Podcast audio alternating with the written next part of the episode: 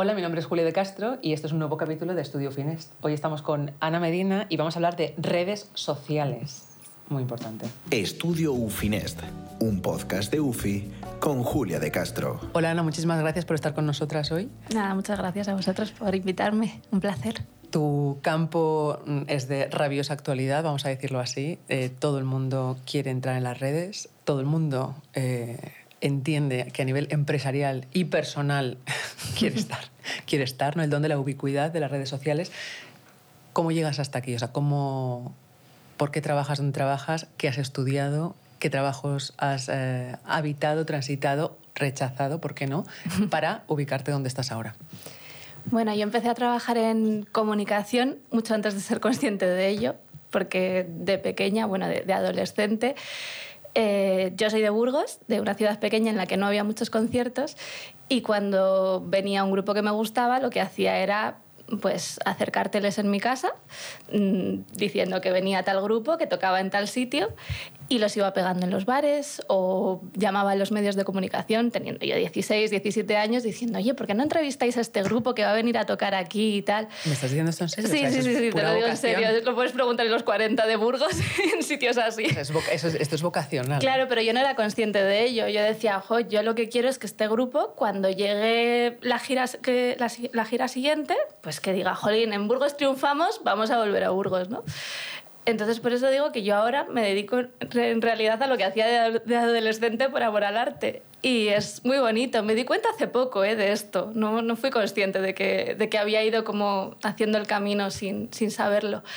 Y, y bueno, pues, pues sí, ahora hago eso con... eh, Bueno, sumando momento, sumando un las momento, redes momento, sociales. momento, momento. Hemos pasado de los 16 Sí, sí. a- hemos, hemos dado un salto muy grande. Sí. Entre medias, ¿qué has estudiado? ¿Te, te Eh, viniste de Burgos? eh, ¿Estudiaste en Burgos? Yo estudié publicidad y relaciones públicas en Segovia, pero porque no, yo quería dedicarme a la música, pero no había por aquel entonces, hace 15 años, hace no sé cuántos años ya, no había mm, todas las posibilidades que hay ahora de másters, de cursos, de cosas enfocadas en la industria musical.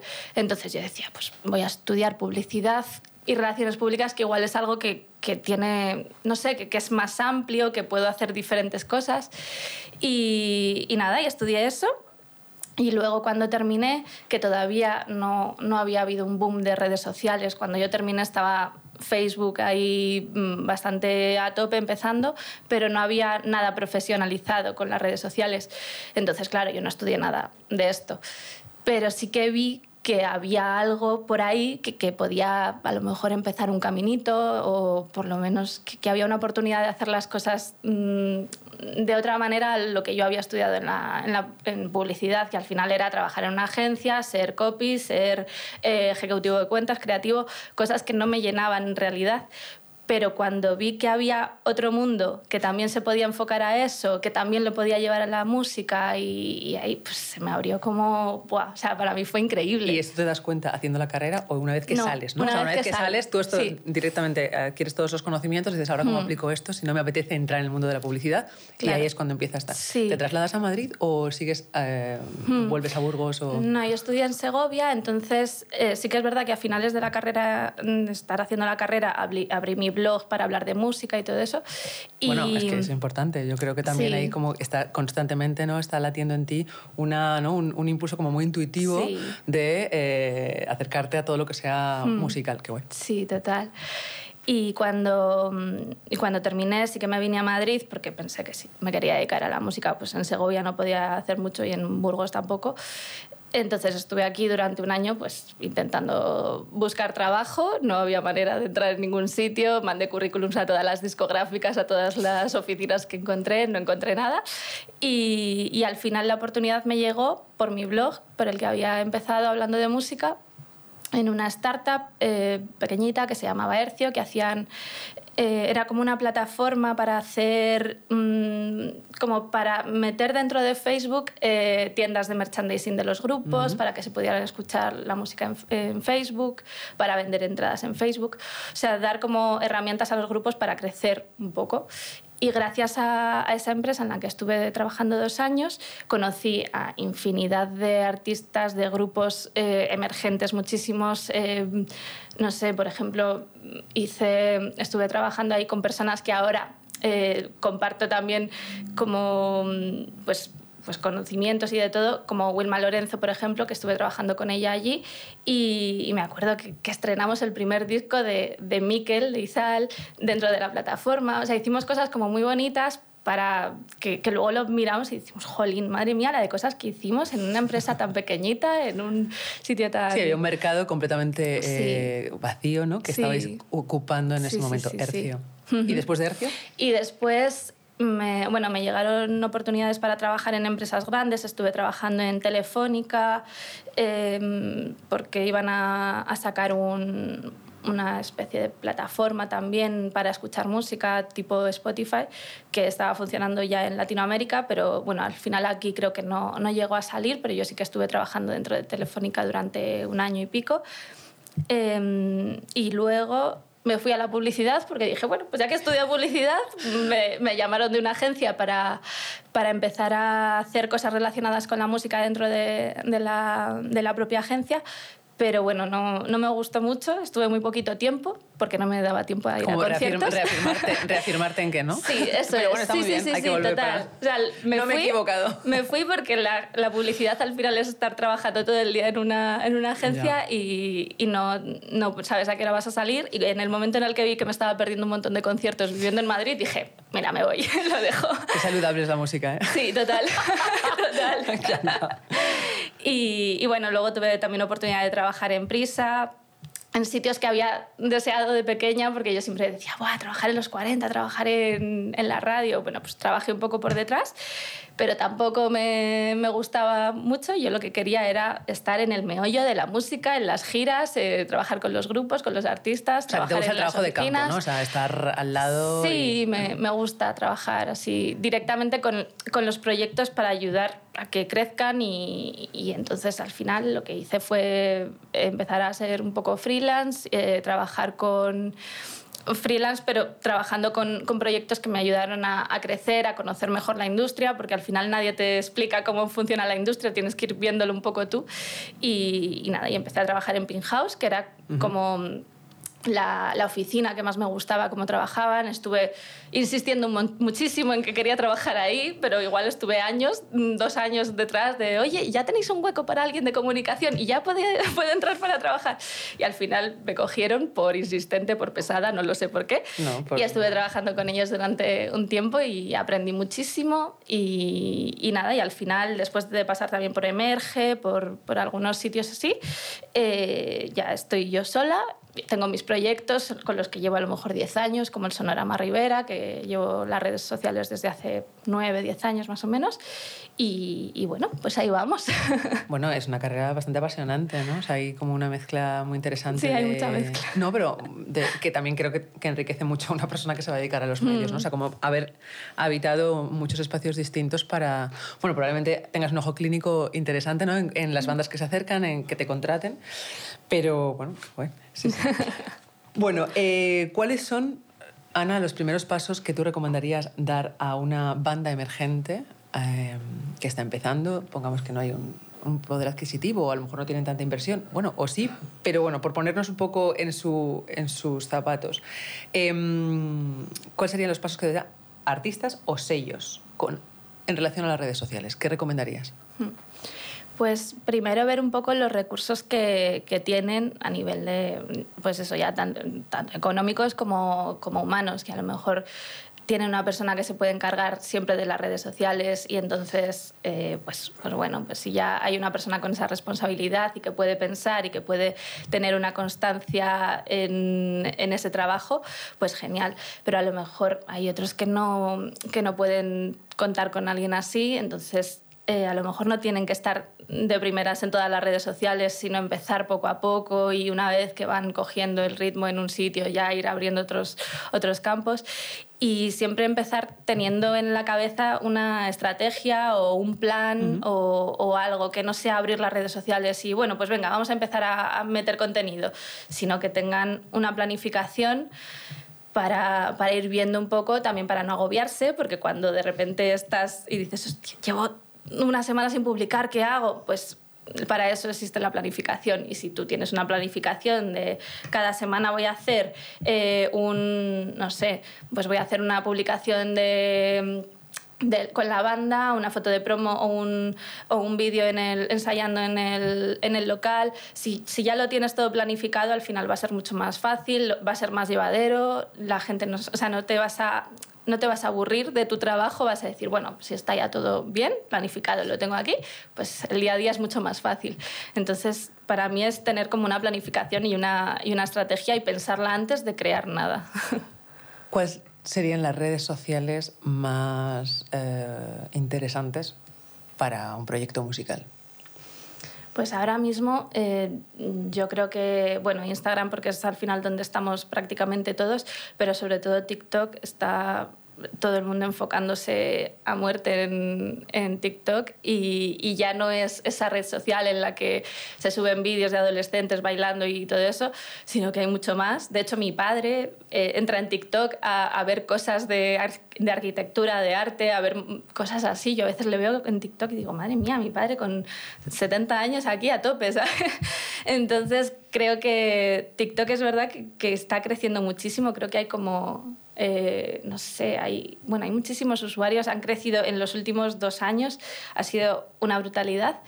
Y, mm, y es verdad que todas las discográficas eh, no independientes con las que he trabajado, por ejemplo, se están enfocando muchísimo las estrategias en, en esa red social. Entonces, eso supongo que quiere decir algo, ¿no? Que, que, hay que estar ahí. Estamos viendo un montón de artistas que, que, están haciendo acciones muy, muy específicas con esa red social y además es que se crece, o sea, es muy es más fácil crecer, por así decirlo, por, por cómo está estructurada la red sí, por su algoritmo exponencialmente mm. no es como mucho más fácil. Sí. Eh, si tuviéramos que definir, catalogar eh, público y red social, eh, ¿cómo definirías, por ejemplo, mmm, hablabas de tu padre, ¿no? Dices, eh, Facebook sigue teniendo sentido eh, para, para la música, mm, para publicitarse, para tiendas. Eh, ¿En qué edad, de qué edad, qué franja de edad estamos hablando? Eh, bueno, yo utilizo Facebook sobre todo porque es un poco también la matriz. De, desde ahí, desde el business manager, el uh -huh. creator, como que puedes ir manejando también mmm, todo, toda la estructura de, de Instagram, eh, todas las, las, campañas de publicidad. Yo creo que está un poco como sobreviviendo también por eso, ¿no? Porque hay un punto sí, en el que ser, no te vayas sí. de Facebook porque al final Total. estás controlando también desde ahí, bueno, ya está todo mezclado, meta, Total, pero sí. sí, matriz, vamos a decir que es un poco como nostalgia, ya es clásico, ya es, o sea, ya es como, no puedes, no puedes eh, adentrarte en las redes sociales y no tener Facebook, pero por una cosa ya como Sí, yo, yo creo que sí, antes era, vamos, era básico, pero, pero sí que es verdad que los, los perfiles que yo, con los que yo trabajo en Facebook eh, van disminuyendo los seguidores, uh -huh. porque además ahora lo del dar al like y todo eso, del me gusta de la página es como muy raro, o sea, ya no es como antes de que lo veías súper claro, de tienes que dar aquí para decir que te gusta este grupo, ahora está como todo un poco más enrevesado. Pero, pero bueno, yo creo que hay que estar, si eres un grupo que, que tienes un, un, público un poco más mayor, un poco más de y ya pues, fidelizado, eso, 40, ¿no? O sea, están ahí sí. contigo, vas a tener que darles sí, con, claro, contenido. no, si ya tenías una página de antes desde hace 10 años o así, pues ya no te cuesta nada seguir publicando, aunque sea alguna vez a la semana, yo qué sé, tampoco te digo que hagas mmm, como los stories todos los días y todo esto, pero sí que lo tengas un poco al día. Y, y, eso, y sobre todo si son artistas o que, que tienen un, un, público un poco más, de una edad un poco más avanzada, pues... ¿De qué edad estamos hablando? Pues, ¿A partir bueno, de los pues 40, no lo sé, 50? pero yo creo que a lo mejor a partir de los... Sí, de los 30 y, 35 para arriba, por ejemplo, vale, vale. creo yo. Después, Twitter. Hmm. ¿Y la música? Igual no están tan sintonizados. Sí, hay, hay muchos sí? artistas que de hecho han dejado de, de, utilizar Twitter porque, bueno, porque al final es una red social un poco... Eh, como que no, no están muy cómodos por, por, porque no se puede opinar, porque en cuanto opinas de algo, igual se te va un poco la lengua, dices una cosa que a lo mejor a unos no les sienta es bien. Es un arma de doble liado, filo, ¿no? De repente. Sí, sí, sí. Es, es un poco es un poco peligrosa Twitter. Pero, para un músico. Para un músico, sí. Pero es verdad que Cuidado. para, para un músico y para personajes públicos en realidad es como, bueno, o sea... Sí, es como, ¿no? yo tengo la sensación de estar, de, declaraciones, ¿no? Parece como que estás un poco ahí en un, en un momento... Sí, sí. Bueno, hay un capítulo que, que, que en el que hablamos de, de, eh, derechos y con abogados, pero efectivamente yo tengo la sensación en Twitter como de estar un poco en en, un juicio, ¿no? En plan, a ver qué, qué, qué estoy diciendo y, que, y todo el mundo qué juicio tiene sobre este. Es como muy importante, ¿no? Muy relevante lo que estás. Total. Entonces podemos decir que Twitter igual no no está tan afín a... Sí, o sea, yo creo que sí, que sí que lo tendría como artista y como sello, porque al final para, para dar noticias está, está guay. O sea, la gente se, se entera fácilmente, lo tiene... O sea, que, que, se puede utilizar varias veces al día, además, que no es como Instagram en, en el feed de Instagram, que con una foto al día, un vídeo al día, ¿vale? Sino que, que puedes publicar un montón de cosas y, y yo sí que lo tendría sobre todo de cara a, los medios, a lo mejor no tanto a, mis fans, a mis seguidores, pero sí de cara a, medios de comunicación, y porque los medios de comunicación utilizan muchísimo Twitter. Entonces, bueno, pues tiene sentido. Quizá la información es otra, pero sí, sí tiene sentido. Luego, Instagram, lo has dicho, ¿no? O sea, es como todos estamos en Instagram hmm. y no, o sea, no puedes permitirte el lujo de no, de no estar en Instagram ahora mismo. No, yo creo que no. creo que no. Y, y, lo bueno que tiene ahora Instagram es que también hay muchos contenidos que tú puedes utilizar también en TikTok, que hay eh, todo el, el, tema de los reels, por ejemplo, que, que es algo que, que viraliza muchísimo, muchísimo en Instagram.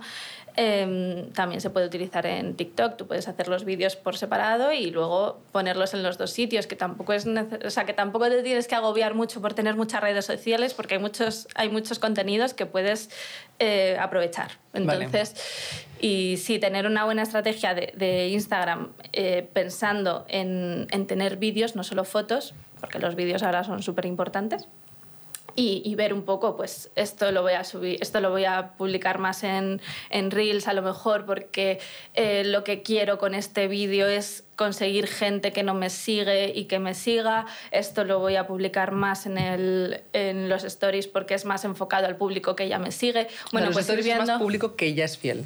Y Reels es como novedades. Sí, al final los Reels, si te das cuenta, eh, los Reels que, que, ves casi siempre son de gente que no sigues porque te metes directamente a ver los Reels como es como TikTok. O sea, es un poco por eso funciona mucho TikTok para, para descubrir porque al final ves un montón de gente que no está siguiendo. Sin embargo, si entras en, en, los, en tu feed, o sea, en, en, tu, en la gente que tú sigues de Instagram, pues al final ahí te salen muy poquitos reels, casi todos son publicaciones de, de la gente. Sí, sí, sí, es verdad. Para empezar en redes sociales, mm, ¿es necesario tener un community manager? Hombre, todos sabemos que son, son cuentas personales en muchos casos y, bueno, eh, los llevamos nosotros, pero una banda... Eh, ¿Recomiendas que lo gestionen los propios artistas o recomiendas que, que, deleguen esto? Evidentemente yo creo que también estamos hablando en un, en un momento de la banda en el que quizá ya ya tengan una envergadura, ¿no? O sea, como ya un músculo económico que obviamente puedan permitirse igual derivar gastos en esto. Sí, porque al final eh, ojalá todos los grupos que empiezan mm, pueden, pudieran pagar un técnico de sonido, un conductor, un, no sé, tener su propia oficina, no sé qué. Pero claro... no habría eh, comienzos pegando carteles. Claro, claro, por eso, que es como, pues tener un community manager igual no, no, no cuadra con, con, las infraestructuras que... Quizá no sea como una prioridad inmediata ¿no? de, de la banda, pero sí ponte que ya estamos en un momento un poco hmm. más... Eh, o sea, yo lo que recomiendo con los grupos que empiezan es que cada uno se encargue de una cosa, que, pues que haya el que se encargue de las redes sociales, que es al final lo que veo que hacen en los grupos con los que yo trabajo, que cada uno tiene su función, uno se encarga de las facturas, otro se encarga de el booking, otro se encarga de, pues, de las redes sociales. Y una vez ya que el grupo tiene su peso y, y demás, pues, pues sí, o sea, lo, suyo sería que, que, tuvieran una persona que, que, se encargue también de esto. Pero bueno, hay que ver cada caso también si a lo mejor les, eh, pues si, si, ya tienen su propio, eh, pues su propio conductor de la gira, o sea, que, que depende de, de, un poco las necesidades de cada uno, ¿vale?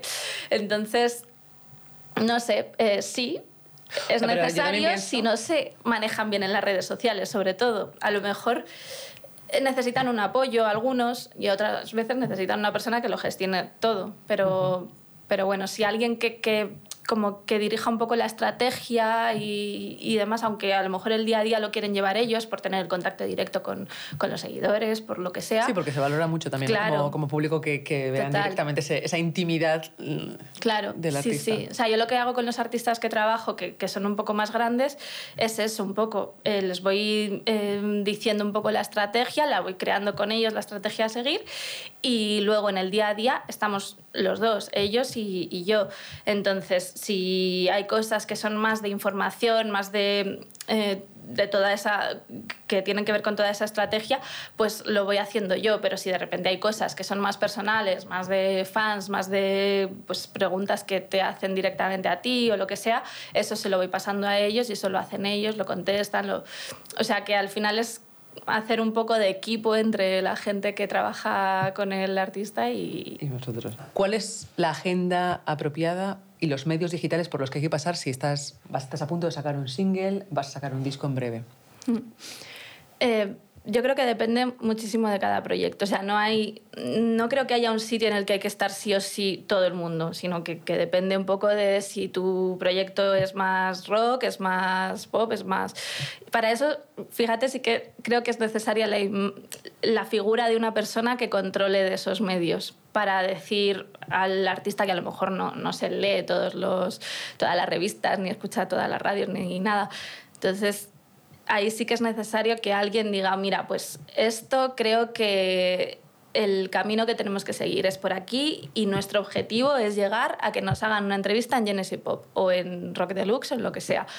Pero, mm, pero creo que cada uno tiene su propio camino y su propio destino. Entonces yo cuando me siento con un grupo, con un artista, lo que hago es, es eso, es, es hacer como un poco el ejercicio de, a ver, ¿dónde te gustaría estar? Pero es que igual donde te gustaría estar no tiene sentido y a lo mejor tienes que ir por aquí y llegar a este sitio.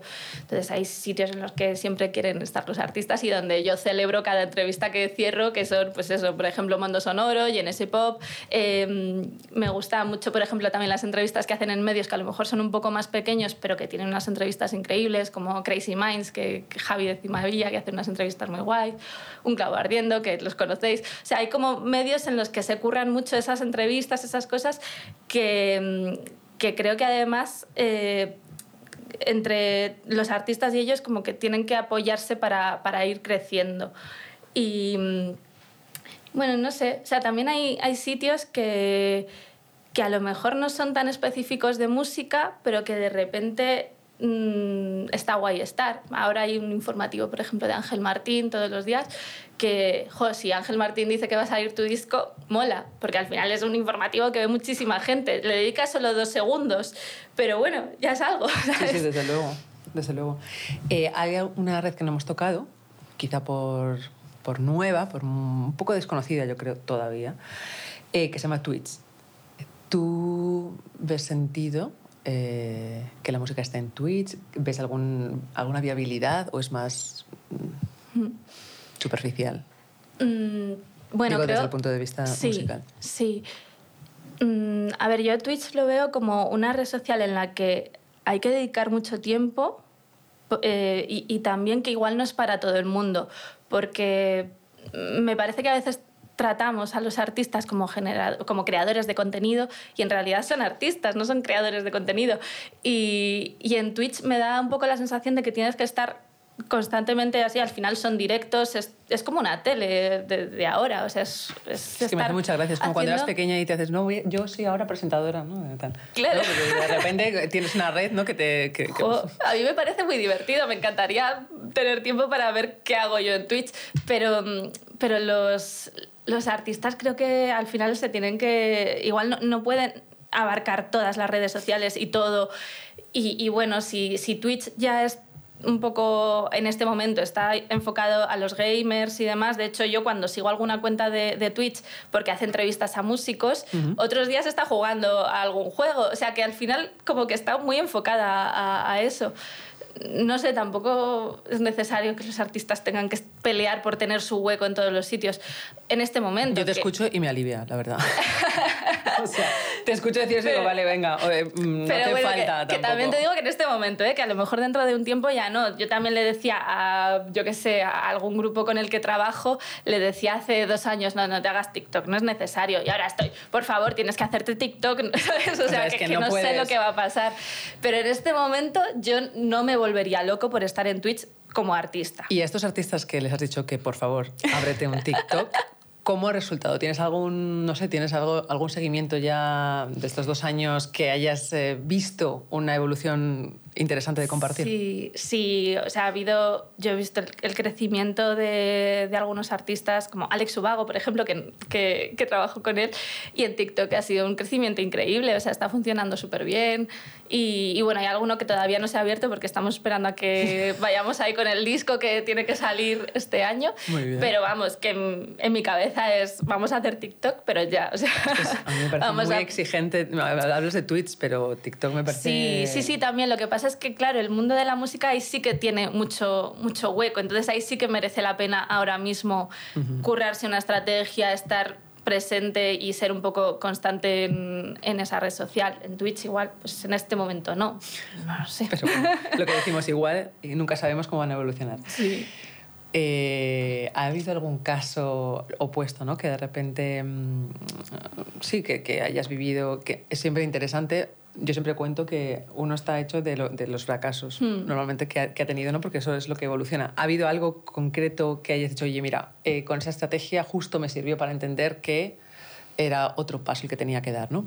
Por, por poner un ejemplo, a chavales que nos están viendo y que bueno, necesitan también como entender los fracasos. ¿no? Sí. Si les hablamos mucho de éxitos, pues al final pasa esto, ¿no? que dices, joder, ¿por qué no me está pasando a mí? Digo, hombre, porque hay una carrera que nadie te cuenta, claro. que es la parte que, que, nadie te dice, oye, mira, esto fue una cagada claro. y luego de aquí salió algo increíble. ¿no? Sí, pues, mm, o sea, recuerdo con un grupo que... Mm, que no sé, no sé, no recuerdo muy bien por qué tomamos esta decisión, pero, mm, pero hicimos un concierto de presentación del disco el mismo día de que salió el disco. Y eso no salió bien. Por ejemplo. porque, claro, Muy interesante. Porque, eh, bueno, ahora, ahora mismo la verdad es que todo el mundo saca un montón de canciones antes. Eh, cuando va a salir el disco al final, pues ya te sabes un montón de canciones. Igual ahora no pasaría nada por, por hacer un concierto el mismo día que sale el disco, porque ya han salido a lo mejor seis canciones.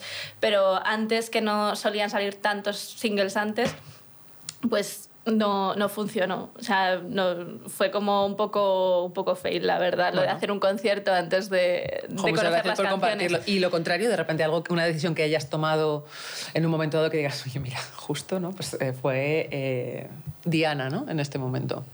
Mm, bueno, yo suelo celebrar todos los, todas las entrevistas, todas las cosas que cerramos en sitios o, o, o acciones que cerramos de una forma que, que son diferentes y que me parece que, que, son guays, lo celebro muchísimo. O sea, yo estoy en casa, me levanto, voy a mi chico, le doy un abrazo digo, ¡ay, qué bien que he cerrado esto! ¡Qué, qué ilusión! Y la última vez que me pasó eh, esto fue eh, precisamente con el informativo de Ángel Martín, que le, le propuse darle una exclusiva de eh, que Chica Sobresalto iba a, a, publicar una canción con, con una artista, con Beth, y se lo di como exclusiva a él para que lo contara antes que nadie. Y se me ocurrió decirle en el, en el email al final. Por cierto, el podcast este que haces, que es uno de los más escuchados de España, siempre está en el top 3. Eh, se me está ocurriendo que, que Chica Sobresalto le mola mucho hablar de este tema y me dijo, vale. Y yo, ¿cómo? O sea, sí, ya está. De repente, o sea, ¿no? Fue como una cosa que dije ya y, y jo, pues al sí, final. Que ahí salir, todo. Sí, salir en, en, uno de los podcasts más escuchados de, del país eh, con un comentario súper tonto de un email, pues fue como, ¡guau! ¡Qué bien! ¡Qué ilusión! ¿no? Maravilla. y al final hay que celebrar estas pequeñas cosas porque es que luego, si no, con todos los emails que se quedan sin contestar en el. Hombre, me parece eh, que efectivamente lo que decíamos antes, ¿no? que toda esa eh, multidisciplinaridad de la que hablábamos mm. antes eh, tiene salida en estos pequeños detalles que al final, pues si mira, encuentran un hueco y dices, mm. exactamente era lo que tenía que sí, decir. justo, sí, sí. Ana, ponte, estamos hablando con un sello nuevo. Tiene que dedicar parte de un presupuesto inicial para esta empresa a management editorial, a promoción, a marketing y dentro del marketing, ¿en qué porcentaje, si es que consideras que tiene que hacerlo desde el principio, lo dedicarías a marketing digital? No sé qué porcentaje exacto, pero mucho. O sea, yo creo que, yo creo que es súper importante. Eh, si es que al final prácticamente todo el mercado es digital ahora mismo. O sea, es que es, es básico. O sea, tienes que hacer eh, pues algunas cosas además que, que, son gratis como las redes sociales, pero hay que, hay que gestionarlo, hay que, hay que hacerlo porque, jolín, es, es como un escaparate que tienes y que, que, tienes que utilizar. Es que no utilizar algo así... Es como se ha democratizado es, un poco ¿no? la atención ahora sí. mismo y hay que aprovecharlo. O sea, sí. Si eres algo pequeño, ¿no? o sea, tú, tú lanzarías mucho Sí, porque tienes... O sea, me parece, me parece que no, no tendría sentido no utilizar eh, la, todo lo que es digital en, en la estrategia de, de, un, de, un, sello, porque al final el, el, público está ahí y puedes llegar a él de una manera súper fácil, súper sencilla y, o sea, no, no, le veo sentido a no, a no usar mmm, tiempo y recursos y de todo en, en esto. O sea, me parece muy, muy importante. Tanto eh, personas que se encarguen de hacer una estrategia buena con los artistas, trabajar también un poco en el, en, de mano a mano con los artistas para, para hacer crecer cada proyecto y, y, bueno, que entre todos puedan hacer no sé, como, como, estrategias tanto conjuntas como por separado. O sea, me parece que, que se pueden hacer muchísimas cosas de una manera bastante sencilla y que sería un poco de tontos no utilizar las, las posibilidades que las redes sociales eh, permiten ahora mismo. Creo que es o sea, un alto porcentaje. Un sí, alto sí, porcentaje, sí, sí, sí, total, totalmente. Vale. Ana, muchísimas gracias por estar aquí con nosotras y, y Gracias. Nada, esperemos aplicar todas estas. Espero tips. haber mm, dicho cosas con sentido y Oye, todo por favor, eso, no te- ¿vale? No, no, no. Ahora voy a decir una cosa. No pidas disculpas jamás, por favor, y, y menos dándonos tanta información y, y con tanta alegría. Bueno, Ana, muchísimas gracias por acompañarnos hoy y ya sabéis que os esperamos en otro capítulo de Estudio Finest.